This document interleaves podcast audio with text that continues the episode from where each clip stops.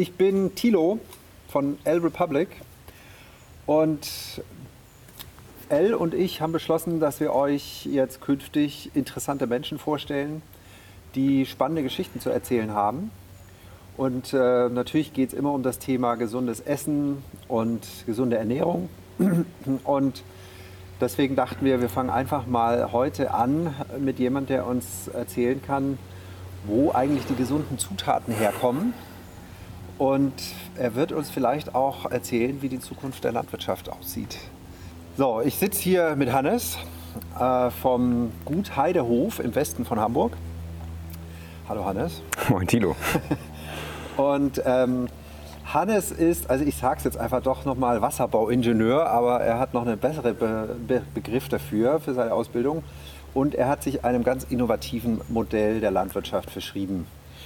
Aber erst nochmal der Titel. Wasserbauingenieur stimmt nicht ganz. Ja, fast. Also das ist das Feld, in dem ich gearbeitet habe, aber eigentlich von Ausbildung her bin ich Wirtschaftsingenieur für Umwelttechnik mit einem Schwerpunkt auf dem Wasserbau ja, danach nach Afrika und da ein bisschen gearbeitet und ja, jetzt Landwirt im Westen von Hamburg. Okay. Fangen wir mal an, was ist denn der Gut Heidehof? Was, was macht ihr denn hier? Ja, gut, also das Gut Heidehof wurde eigentlich 1904 als Lebensvermittel, äh, Lebensmittelversorgungspunkt für den Hamburger Westen gegründet und hat das dann auch einige Jahrzehnte gemacht und ist dann ja, in den letzten Jahrzehnten so ein bisschen zu einem Reiterhof äh, mutiert, kann man sagen. Die Landwirtschaft ist immer weiter in, äh, ins Hintertreffen geraten und jetzt seit letztem Jahr im Januar sind wir hier mit einem fünfköpfigen Team und versuchen eigentlich die Grundidee dieser Lebensmittelproduktion wieder aufleben zu lassen ja, und haben uns wieder äh, der Produktion von guten und gesunden Lebensmitteln zugewandt. Und ja, jetzt ist es das Gut Heidehof für regenerative Agrarkultur. Und das ist ja ein ganz spannender Begriff. Regenerative Agrarkultur. Kannst du das in zwei, drei Sätzen kurz erzählen, wenn das geht? Ja, normalerweise sprechen wir ja immer von Landwirtschaft. Da ist aber ein sehr, sehr starker Wirtschaftsfokus drauf. Und aus unserer Perspektive muss eigentlich jede Unternehmung im 21. Jahrhundert auf den drei Säulen der Nachhaltigkeit stehen. Das heißt, sie muss sozial, ökologisch und ökonomisch funktionieren. Und deswegen haben wir uns ein bisschen aus dem Englischen angelehnt den Begriff der Agrarkultur geliehen, mm, weil ein Kulturkonzept ist halt ein bisschen dynamischer und ein bisschen ganzheitlicher als ein reines Wirtschaftskonzept. Und es ist halt auch dynamisch und verändert sich mit der Gesellschaft, die sie lebt und praktiziert. Und man könnte auch sagen, wir entwickeln Lebensräume. Mm, der Boden ist ein ganz entscheidender Lebensraum in der Landwirtschaft, weil in einem gesunden Boden sind ja mehr Lebewesen als auf diesem Planeten, wenn ich so eine Handvoll Muttererde hochhebe. Und diese ganzen kleinen Lebewesen, die sind ganz entscheidend für die natürliche Bodenfruchtbarkeit. Und äh, den zu bereiten ist natürlich die Grundlage für die Produktion von gesunden Lebensmitteln. Mm, aber auch die Lebensräume über der Erde sind wichtig oder über dem Boden.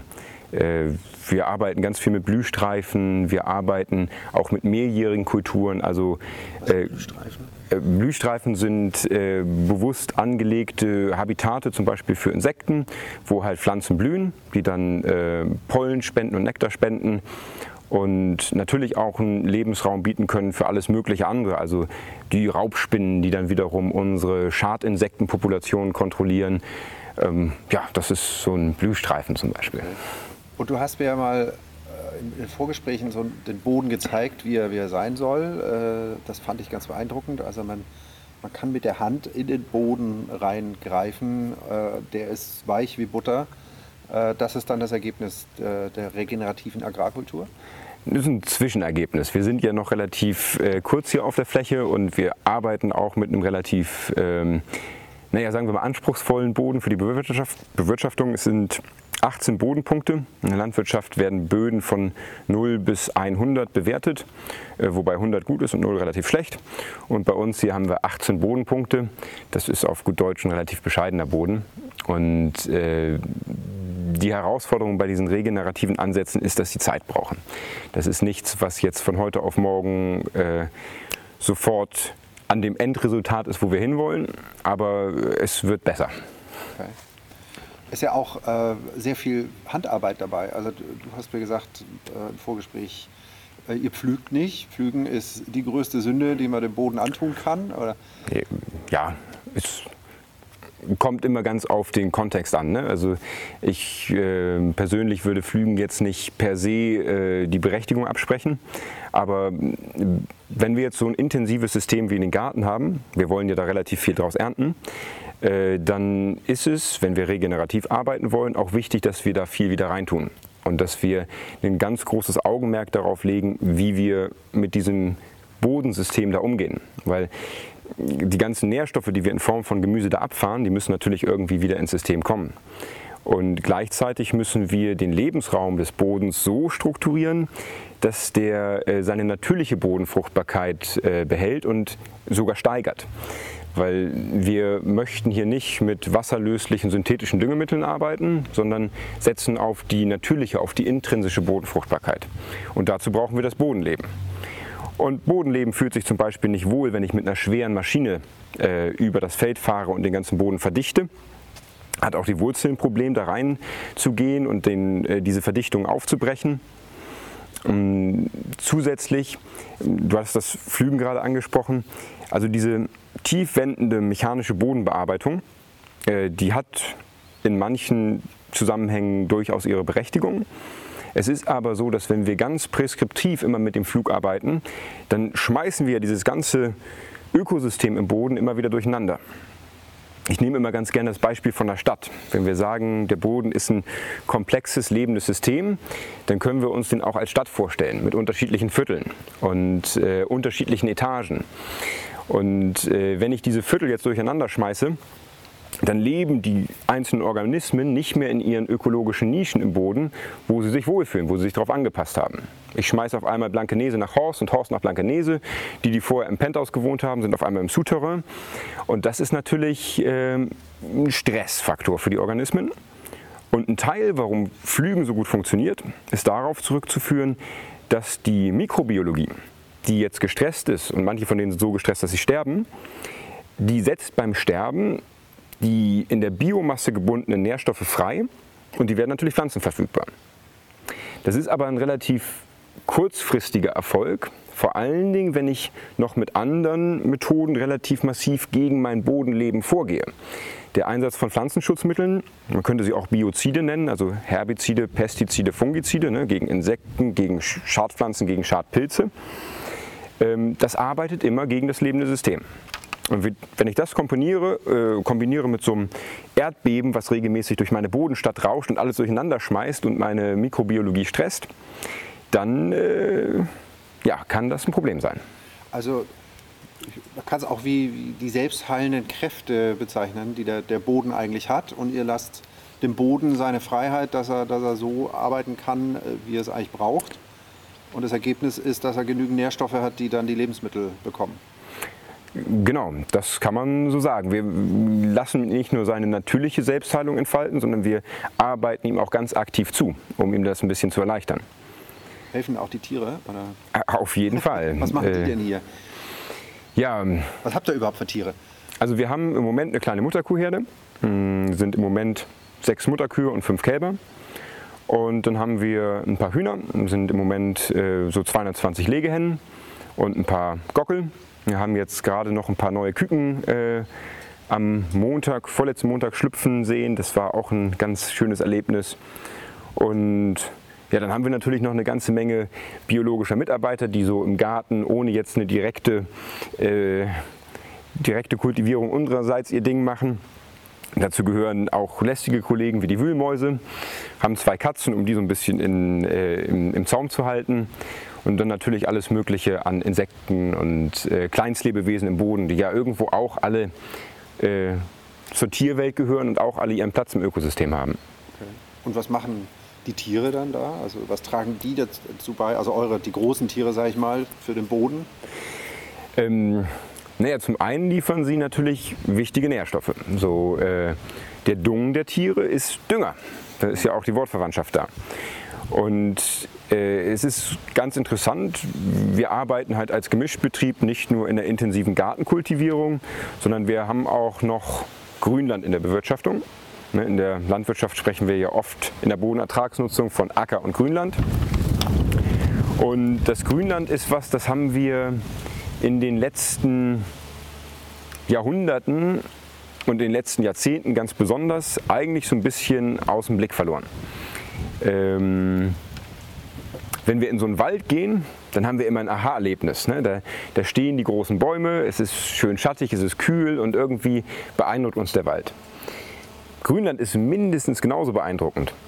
Wir sehen das vielleicht noch so ein bisschen in den wenigen intakten Graslanden dieser Welt. So, es gibt ja die Savannen Afrikas, wo noch enorm große Tierzahlen vom Grasland äh, gestützt werden. Und diese Graslande haben das Potenzial, dass sie mehrfach im Jahr brusthoch aufwachsen und wieder abgeweidet werden. Wenn ich das mit dem Biomassezuwachs des Waldes vergleiche, ist das durchaus in einer ähnlichen Größenordnung. Also ist so das, das Beet eine Miniaturversion des Waldes? Mm, ja, also das Beet alleine nicht, aber das ganze System soll es werden. Und da kommen dann solche Konzepte wie die Agroforstwirtschaft rein.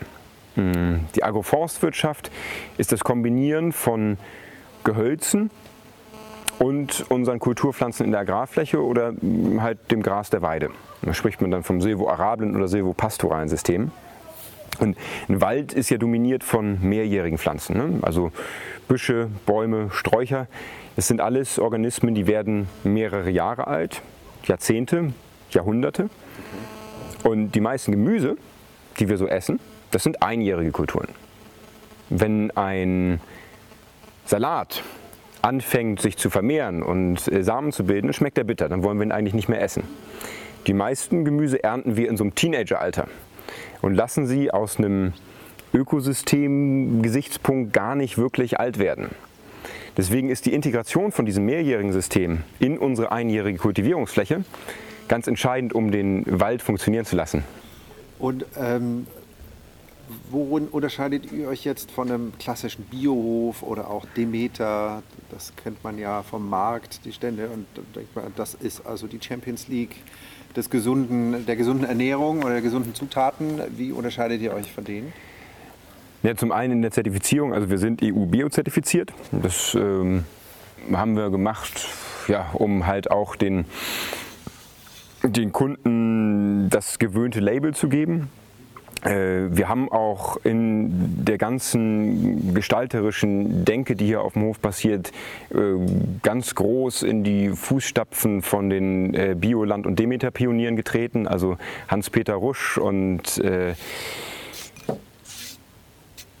na, Steiner, Rudolf Steiner okay. von Demeter, äh, die haben ja in ihrer Zeit unglaubliche Pionierarbeit geleistet. In einer Zeit, wo sich die Landwirtschaft eigentlich zunehmend industrialisiert hat und zunehmend auf technisch-synthetische Lösungen gegangen ist, haben die ja die biologischen Systeme ähm, haben dafür für gesprochen. Und äh, das ist sicherlich alles eingeflossen in unsere Denke. Mm, aber wir glauben, dass es halt im 21. Jahrhundert auch an der Zeit ist, äh, noch mal ein bisschen zu rekombinieren und die Pionierarbeit der Giganten, auf dessen Schultern wir ja stehen, äh, auch ja, noch mal in, mit einem neuen Blickwinkel und einer ja, anderen, äh, vielleicht etwas moderneren und nicht so versteinerten äh, Weltsicht zu ergänzen. Das heißt, ihr, ihr geht noch einen Schritt weiter in Richtung Natürlichkeit, natürlichem Anbau. Genau. Also ein Stichwort, äh, was ganz wichtig ist, ist die Agrarökologie. Mm, also Landnutzung ist ja erstmal ein System, wo der Mensch sagt, ich möchte hier mein Land nutzen und ich möchte irgendwas rausholen. In der Ökologie gucken wir, wie funktionieren natürliche Systeme. Und natürliche Systeme haben Jahrmillionen Jahre der empirischen Versuchsreihe hinter sich, um ja, anpassungsfähig zu sein, äh, sehr produktiv zu sein und das ohne viel Hilfe des Menschen. Und jetzt in der Agrarökologie kümmern wir uns darum, wie kombinieren wir eine Nutzung mit den ökologischen Vorteilen des Systems. Warum machen das nicht andere? Oder gibt es andere, die das machen? Wie viele gibt es denn in Deutschland, die ähnlich unterwegs sind? Also es gibt eine ganze Menge sehr, sehr gut wirtschaftender, äh, biologisch wirtschaftender Betriebe. Mhm. So jetzt mit diesem starken Fokus auf das Regenerative gibt es in Deutschland noch nicht so viele. Die kann man an Händen und Füßen abzählen. Äh, es ist international ein bisschen mehr Momentum in der, äh, in der Szene, würde ich mal sagen. Es gibt äh, einen großen Push äh, von Übersee. So in den USA passiert eine ganze Menge, einfach weil die Subventionspolitik eine andere ist. Und äh, der Landwirt sich da nicht auf die staatlichen Zahlungen so verlassen kann, wie er das hier kann. Und daraus entsteht natürlich ein neuer Innovationsgeist.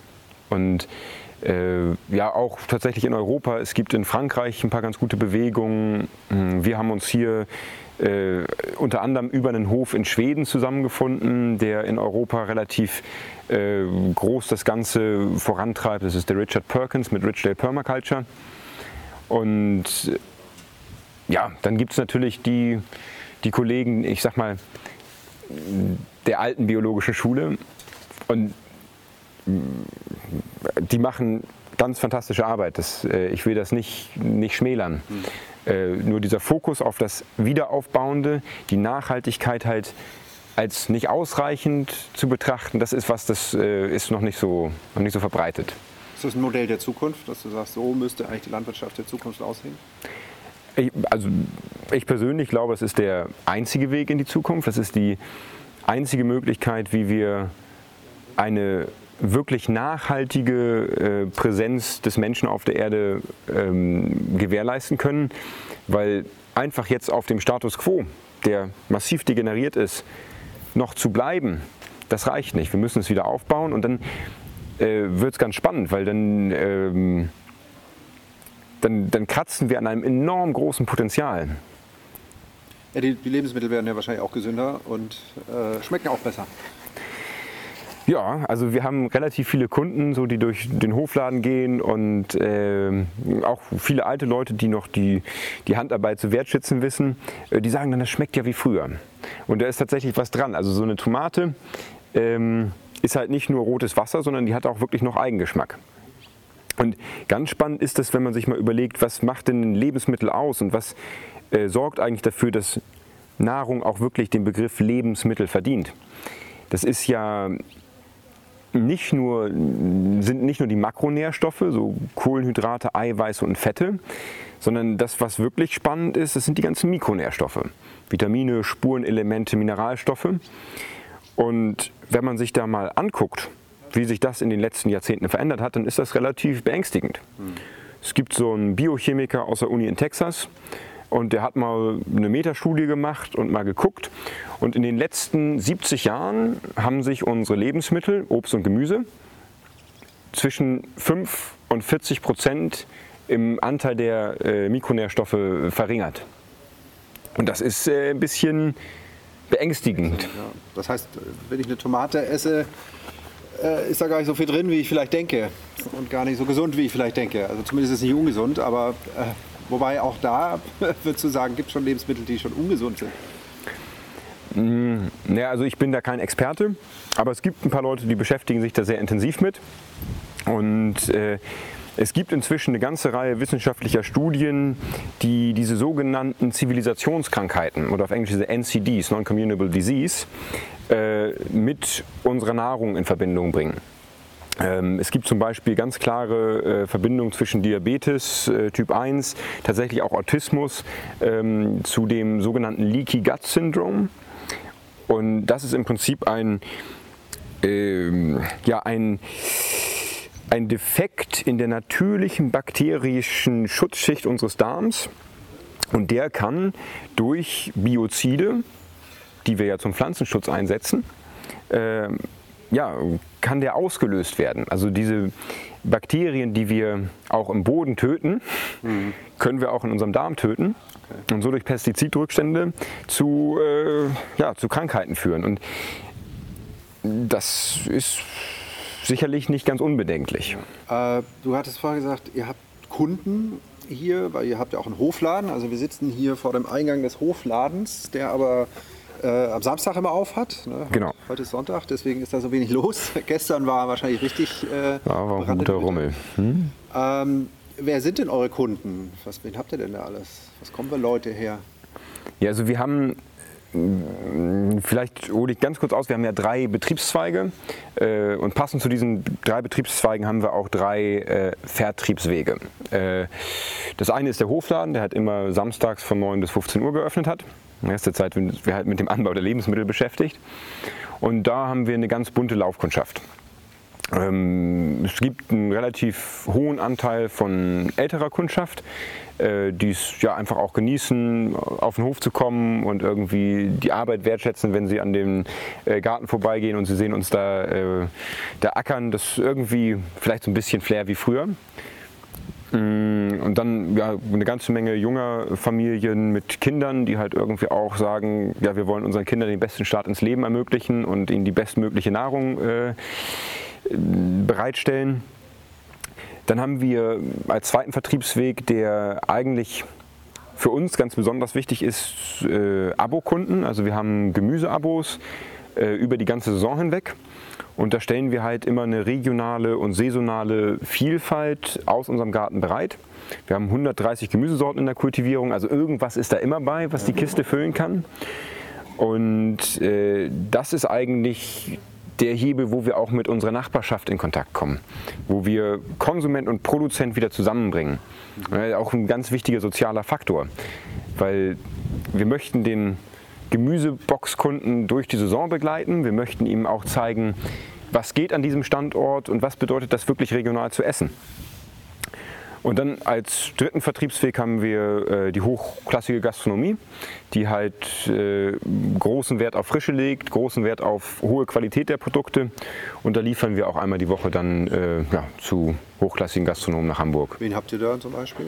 Also im Moment beliefern wir zum Beispiel Häbel, die XO Seafood Bar, Hako, Scherrer, Klinker äh, und noch zwei Kantinen, die auch jetzt anfangen, biologisch regionaler zu wirtschaften. Okay.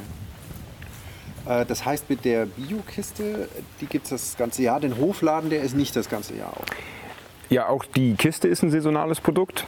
Wir sind ja noch am Anfang. Ähm, wir haben im Moment keine Wintergärtnerei.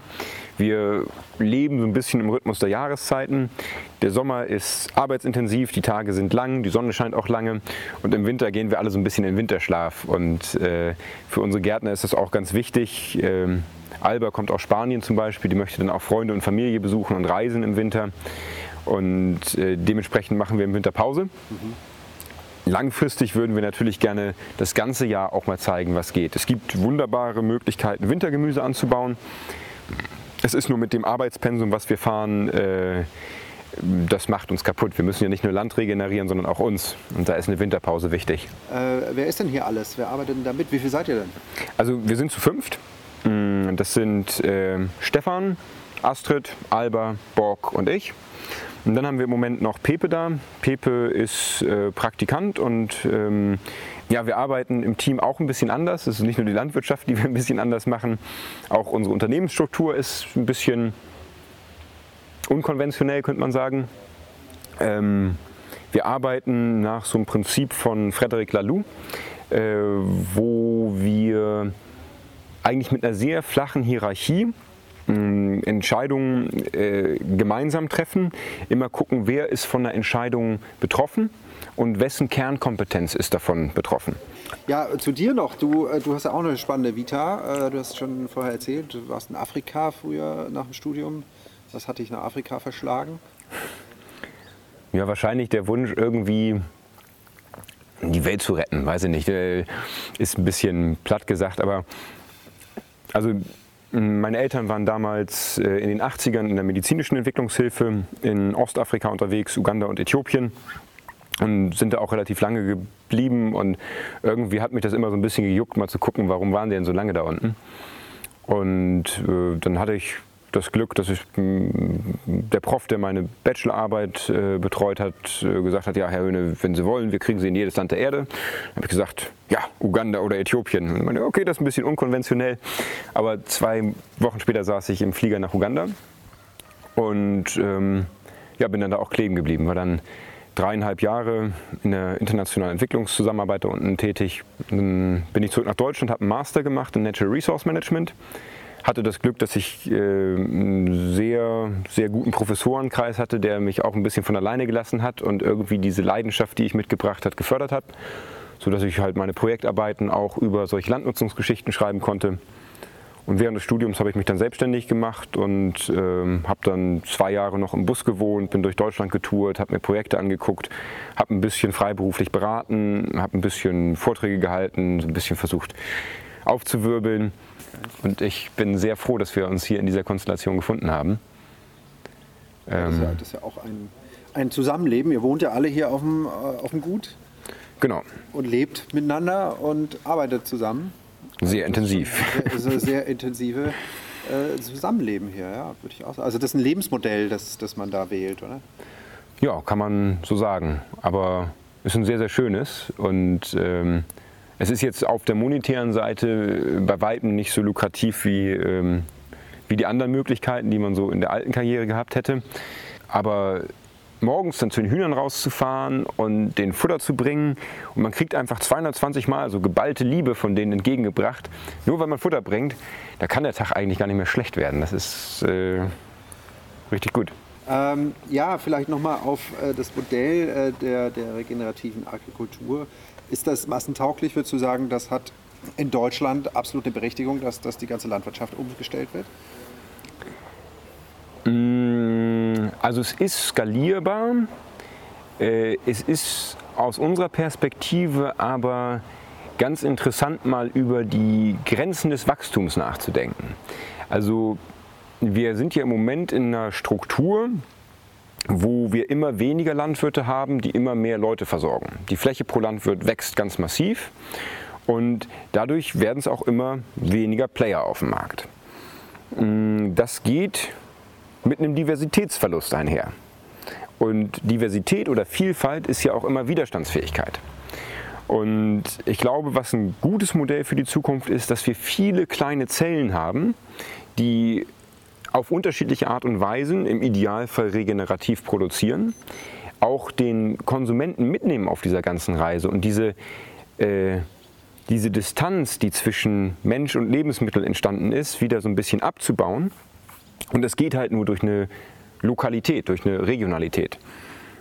Und äh, die Prinzipien, die wir anwenden, gute Pflege der natürlichen Bodenfruchtbarkeit, gute Betrachtung der Ökosystemdienstleistungen, die in so einem Agrarökosystem entstehen, die sind auf jeden Fall skalierbar. Und die kann ich sogar in die industrielle Landwirtschaft einbinden.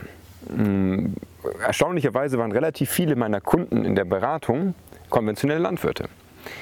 Ähm, ich weiß ja inzwischen, wie breit meine Arbeitsbreite ist so und ich habe mein Vorgewende, ich kann das alles wunderbar berechnen und jetzt zum Beispiel mal so ein 100 Hektar Schlag, wie wir ihn ja, in äh, ja genau, im Osten Deutschlands noch relativ häufig sehen, aus den ehemaligen Großkolchosen, ähm, wenn ich den nur mit einer Kultur besetze, dann ist da sehr, sehr wenig Biodiversität drin, dann ist da sehr, sehr wenig Lebensraum für irgendwas außer diese Kultur. Und wenn ich diesen Lebensraum anfange ein bisschen zu bereichern, zum Beispiel durch Baumstreifen ne, aus der Agroforstwirtschaft, dann kann ich die auch so setzen, dass ich da noch mechanisch arbeiten kann.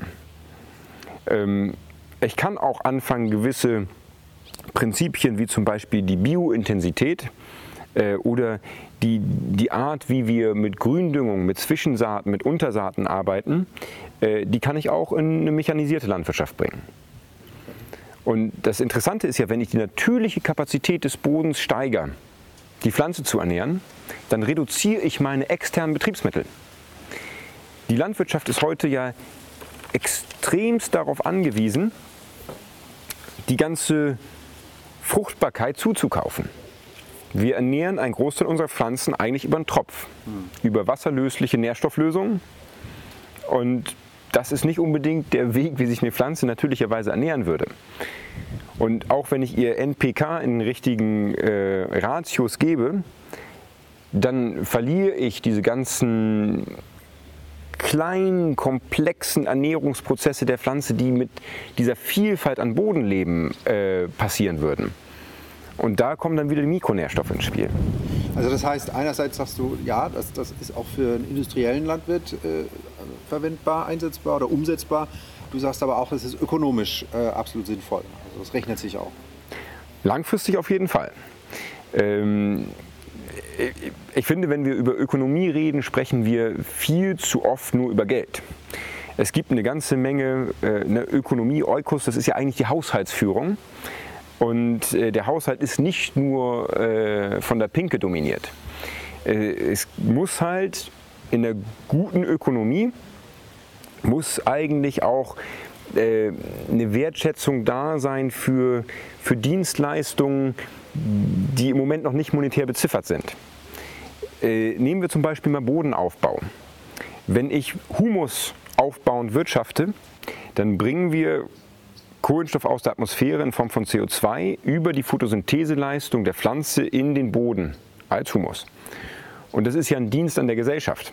Äh, eine Klimawandelsanpassungsstrategie könnte man sagen.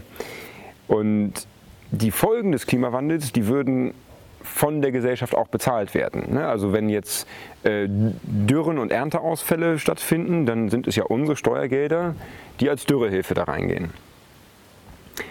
Das heißt, wenn ich das Ganze präventiv agrarökologisch versuche zu vermeiden, dann spare ich mir diese Ausgabe. Und das ist ja eine Wertschöpfung. Und davon gibt es eine ganze Menge. Äh, man muss mal, es gibt so ein schön, eine schöne kleine Doku, äh, wo sie wunderbare Bilder eingefangen haben, wie in China die Leute durch die Kirschplantagen laufen mit Zahnbürstchen zum Bestäuben, weil die ganzen Bestäuberinsekten verschwunden sind. Mhm. Und diese ganzen Dienstleistungen, die müssen wir halt in der Ökonomie immer mitdenken. Deswegen, ähm, ja, es kann sich rentieren, auch ökonomisch, es kann auch äh, ein, ein, sehr positiver äh, Ertrag dabei rauskommen. Er kommt aber nicht so schnell. Und das ist das, was wir bei einer enkeltauglichen Wirtschaftsweise halt vielleicht auch mitbedenken müssen. Wir können nicht innerhalb von vier Jahren die große Kohle machen und dabei irgendwie hoffen, dass das für die nächsten Generationen noch genauso funktioniert. Ja gut, ich denke, der Landwirt, der ist ja wahrscheinlich auch erstmal froh, wenn er seine Familie ernähren kann äh, und seinen Hof führen kann. Äh, das, äh, da ist ja wahrscheinlich noch nicht so, dass das Gewinnstreben, ich muss noch mehr Leute einstellen, ich muss an die Börse gehen, das ist ja da alles nicht drin. Nee, das stimmt. Äh, es ist eigentlich ganz beängstigend, wenn ich mir angucke, wie viele wirklich gute Kollegen auch ähm, ja, um ihre Existenz kämpfen müssen. Und da ist es vielleicht auch einfach mal, wenn man sich äh, vor Augen führt, dass ein Landwirt, wenn wir im Supermarkt einkaufen, von dem Euro, den wir da ausgeben, bekommt der Landwirt irgendwo so zwischen 7 und 15 Prozent, je nach Branche. Das ist nicht besonders viel für den Erzeuger, was da übrig bleibt. Und wir als Direktvermarkter, wir haben natürlich auch Kosten für die Vermarktung, aber bei uns landen 100 Prozent in unserem Topf. Und wenn ich mal jetzt 10 Prozent einfach mittel, was der Landwirt bekommt, wenn wir im Supermarkt einkaufen, zu den 100 Prozent, die wir bei der Vermarktung bekommen, dann heißt das, dass wir 900 Prozent mehr Kapazität haben, um gute Landwirtschaft zu machen. Und Landwirtschaft im wahrsten Sinne des Wortes geht hier darum, das Land zu bewirtschaften, dem Land äh, zuzuarbeiten. Was macht denn der Gastwirt? Der Gastwirt in der Gastwirtschaft guckt doch auch, dass es dem Gast gut geht. Dementsprechend müsste der Landwirt auch gucken, dass es dem Land gut geht.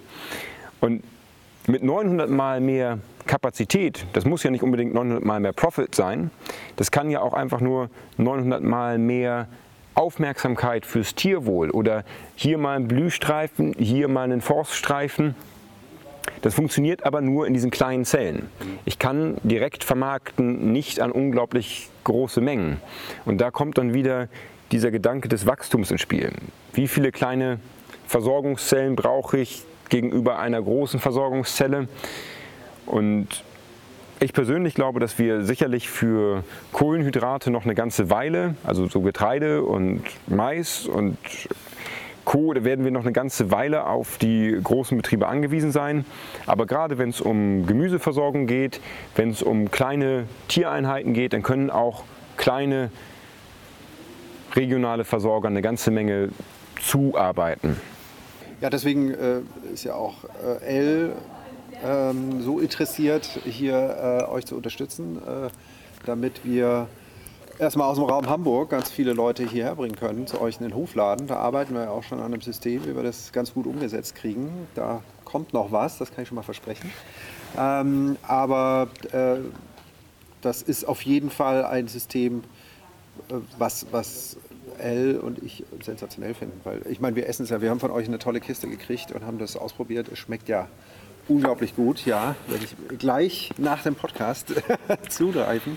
Hm. Also äh, man schmeckt es ja wirklich. Das ist echt äh, ein riesen, riesen Unterschied. Ähm, plus natürlich, was da auch äh, noch an Nährstoffen und Gesundheit mit drin steckt. Ja, da sind wir dran, noch ein paar Tests zu machen, äh, dass wir das auch äh, noch belegen können. Es wird sicherlich in den nächsten Jahren auch noch besser werden, wenn sich der Boden weiter aufbaut. Und ich glaube, was im Moment das unschlagbare Argument ist, ist die Frische. So, und das ist was, das äh, ist den meisten Leuten auch nicht bewusst. Die Sachen, die im Supermarkt ankommen, die sind ja oft schon zwei, drei Tage alt. Und äh, ein Lebensmittel verliert an Qualität, meistens, also zumindest Frischgemüse, wenn ich es lager. Ich kann es natürlich durch eine fachgerechte Lagerung versuchen, ein bisschen nach hinten zu schieben, aber den Unterschied, den schmeckt man. Ähm, gibt natürlich auch gewisse Lebensmittel, die dürfen reifen, also Fleisch darf zum Beispiel gut abhängen. Aber vom Prinzip her ist die Frische hier natürlich unschlagbar. Okay. Und ähm, was äh, ihr im Vorgespräch hast du mir auch erzählt, viele Leute ähm, kommen hier auf den Hofladen und äh, die haben dann Gemüse, äh, wo sie teilweise das Gemüse gar nicht kennen oder, oder das Grün abmachen, also wissen gar nicht, dass man damit kochen kann. Das trifft, äh, passiert euch öfter hier, oder? Das ist äh, richtig. Also bei 130 Gemüsesorten ist natürlich auch ein bisschen was dabei, was man so nicht kennt. Und dann, Gibt es ein Beispiel, wo du sagst? Also ja, also Pok Choi ist zum Beispiel so ein asiatisches Kochgemüse. Das Sieht bauen ganz, wir hier auch an? Das bauen wir hier auch an, ja. Mm, und das ist ganz spannend, das wird häufiger mal mit Mangold verwechselt. Dann, weiß ich nicht, wir haben ja auch so, so kleine runde Stumpenmöhren, mm, die gehören tatsächlich so. Dann hab, wurden wir schon gefragt, ob die denn äh, quasi degeneriert seien. Mhm. Grünkohl im Sommer ist auch so ein Klassiker, der die Leute stark verwundert. Äh, die modernen Grünkohlsorten äh, haben die Bitterstoffe, die eigentlich durch den Frost aufgebrochen werden, die sind da schon nicht mehr drin. Die sind rausgezüchtet und ähm, macht ein super Sommergericht. Also so ein Grünkohl-Welksalat, weiß nicht, vielleicht hat Elder Lust mal irgendwann drüber zu schreiben, mache ich sehr gerne. Es ist ein unglaublich tolles Produkt, was sich in seiner Textur und Struktur ähm, in der Verarbeitung verändert. Und man sieht das, wenn ich diesen äh, marinierten Kohl roh anfange ein bisschen zu kneten, dann wird der seidig. Mhm. Und dann noch ein bisschen geröstete Nüsse, getrocknete Tomate und Schafskäse und das macht einen super, super Sommerteller. Da merkt man schon, du bist selber Koch, äh, kochst ganz gerne. Ja, ich glaube, das muss man wahrscheinlich auch. Wenn man so viel gutes, frisches Zeug vor der Nase hat, dann bleibt es nicht aus. Okay. Was ist so deine Spezialität? Tatsächlich Fleisch. Also ich bin hier im Team, werde ich immer für die ganzen Grillgeschichten und so rangeholt. Ich weiß nicht, vielleicht war es ein bisschen Urgroßmutter äh, war Metzgerin, Großmutter war Metzgerin. Mh, mm, vielleicht ist das irgendwie in den Genen geblieben, ich weiß es nicht. Also ich bereite gerne äh, Fleisch auf den verschiedensten Arten und Weisen zu, aber ergänzt das natürlich gerne mit. Ja, Fleisch ist auch ein Thema. Äh, ihr habt ja hier Tiere, die werden auch geschlachtet. Die werden auch geschlachtet, ja. Selber oder wie, wie geht das? Ähm, dürfen wir nicht. Das ist ähm, sehr, sehr schwierig, die EU-Regularien zur Schlachtung zu erfüllen. Ist auch aus gutem Grund so. Ähm, für uns ist es im Moment noch ein bisschen schwierig, weil wir eigentlich ethisch anstreben, dass zumindest äh, der Tod auf dem Hof passieren sollte. Mm, ich, ich habe ein großes Problem damit, die Tiere im Moment zum Schlachthof zu fahren. Das ist kein schönes Gefühl, obwohl wir einen guten handwerklichen äh, Schlachter haben, der auch verhältnismäßig noch relativ klein ist.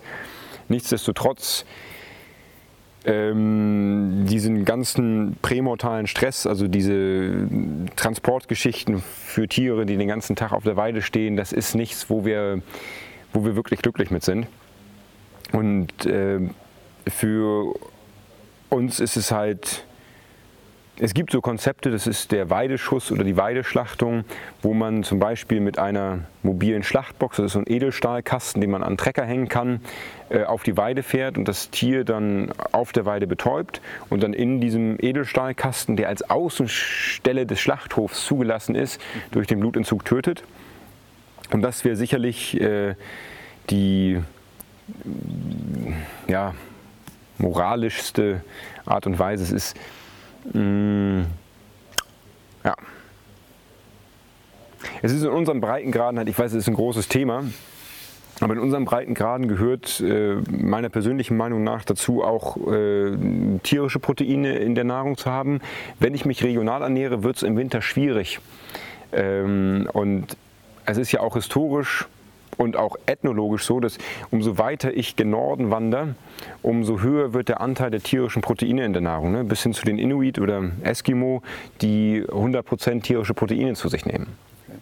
Ich kann natürlich mit einer guten Lagerhaltung und Fermentierung eine ganze Menge ergänzen. Was mit Sicherheit nicht geht, ist der Fleischkonsum in den Massen, wie wir das äh, im Moment betreiben. Das ist eine. Ich war auch eine ganze Zeit lang vegetarisch unterwegs habe dann irgendwann gesagt, okay, ich kann nur noch das essen, wo ich selber mal in die Augen geguckt habe und wo ich weiß, wo es herkommt. Okay.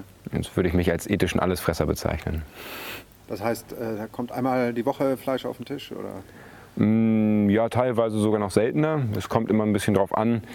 Äh, wenn jetzt mal so ein Beutelchen kaputt geht im Hofladen und das muss gerettet werden, dann äh, vielleicht auch häufiger. Aber mm, also ein flexitarisches System. Ja. ja wie bei L ja auch, da steht sie auch dafür. Äh, wenn wenig Fleisch, aber wenn dann eben äh, vernünftiges. Vernünftiges. Äh, Weidehaltung ist da hier so ein, so ein Stichwort. Ist, ist, gibt es Produkte im Supermarkt, die ich mit Weidehaltung ausgezeichnet bekomme? Schwierig. Oder also ich da auch in den Hofladen gehen? Es gibt äh, viele Produkte im Supermarkt, wo wunderschöne große grüne Weiden abgebildet sind und äh, die Kuh steht da glücklich drauf. Ähm, ich würde am ehesten dazu neigen, wenn ich Fleisch woanders beziehe, mal zu gucken, ob ich den Produzenten antreffen kann. Ähm, Weidehaltung ist in Deutschland ein relativ kleines Nischensegment geworden. Es ist ganz interessant, wir haben die Kuh eigentlich zum Nahrungsmittelkonkurrenten des Menschen gemacht. Wir füttern sie jetzt mit Soja, was wir irgendwo auf gerodeten Regenwaldflächen in Brasilien anbauen. Ähm, und dazu ist die Kuh gar nicht gemacht. Die Kuh möchte eigentlich Gras essen. Das ist auch ihr natürliches Verdauungssystem, ist, äh, ist auf Gras und ist auf dieses Rauffutter auch ausgelegt. Und der Pansen funktioniert mit Soja gar nicht so gut. Und es ist meiner Tiergesundheit mit Sicherheit nicht, zu, mit Sicherheit nicht zuträglich. Mhm. Ich muss dann anfangen, darauf zu züchten oder halt mit Antibiotikern dagegen zu arbeiten. Mhm. Ähm, ich gebe das falsche Futter und das muss ich dann irgendwie wieder ausgleichen. Genau. Und das soll gesund sein am Schluss. Ja, gleichzeitig habe ich natürlich auch angefangen, die Tiere aus Managementgründen alle an einen, an einen Platz zu bringen. Ne? ist ja einfacher, äh, sie da zu äh, versorgen. Ne? Das war schön und gut, als wir noch nicht so über Treibhausgasemissionen, über die energetischen Komponenten nachgedacht haben. Aber wenn ich sie alle an einem Platz habe, dann muss ich ja da auch eine ganze Menge Futter hinfahren. Und das Futter geht nicht nur ins Tier- und in den Biomasseaufbau, sondern es fällt auch hinten wieder raus.